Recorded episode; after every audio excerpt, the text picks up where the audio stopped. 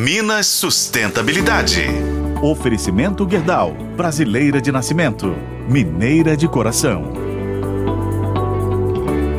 Um item muito presente no nosso dia a dia é a sacola de plástico. Na maioria dos estabelecimentos comerciais, elas nos são entregues para que possamos carregar as nossas compras. O problema é que, como o plástico é feito de petróleo, ele leva centenas de anos para se desfazer. E enquanto não se degrada, vai ficando por aí poluindo terra e água. Mas existe uma solução para esse problema que pode vir de longe.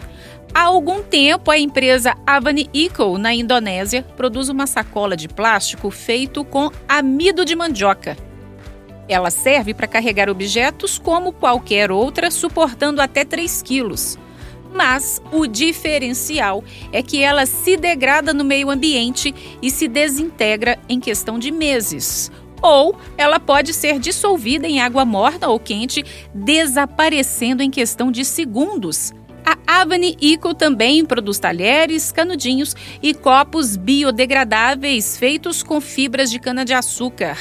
No Brasil, algumas empresas já seguem esse tipo de produção e estudos estão sendo feitos a fim de descobrir e expandir novos usos para matérias-primas ecológicas. E será que nós estamos perto de acabar com o plástico?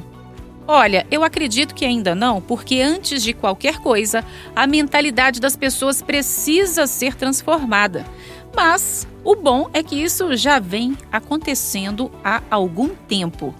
Prova disso são as ações de cuidado com o meio ambiente partindo dos governos, de instituições públicas e privadas e até da gente, né? Mas ainda temos muito trabalho a fazer por aqui para melhorar o nosso planeta.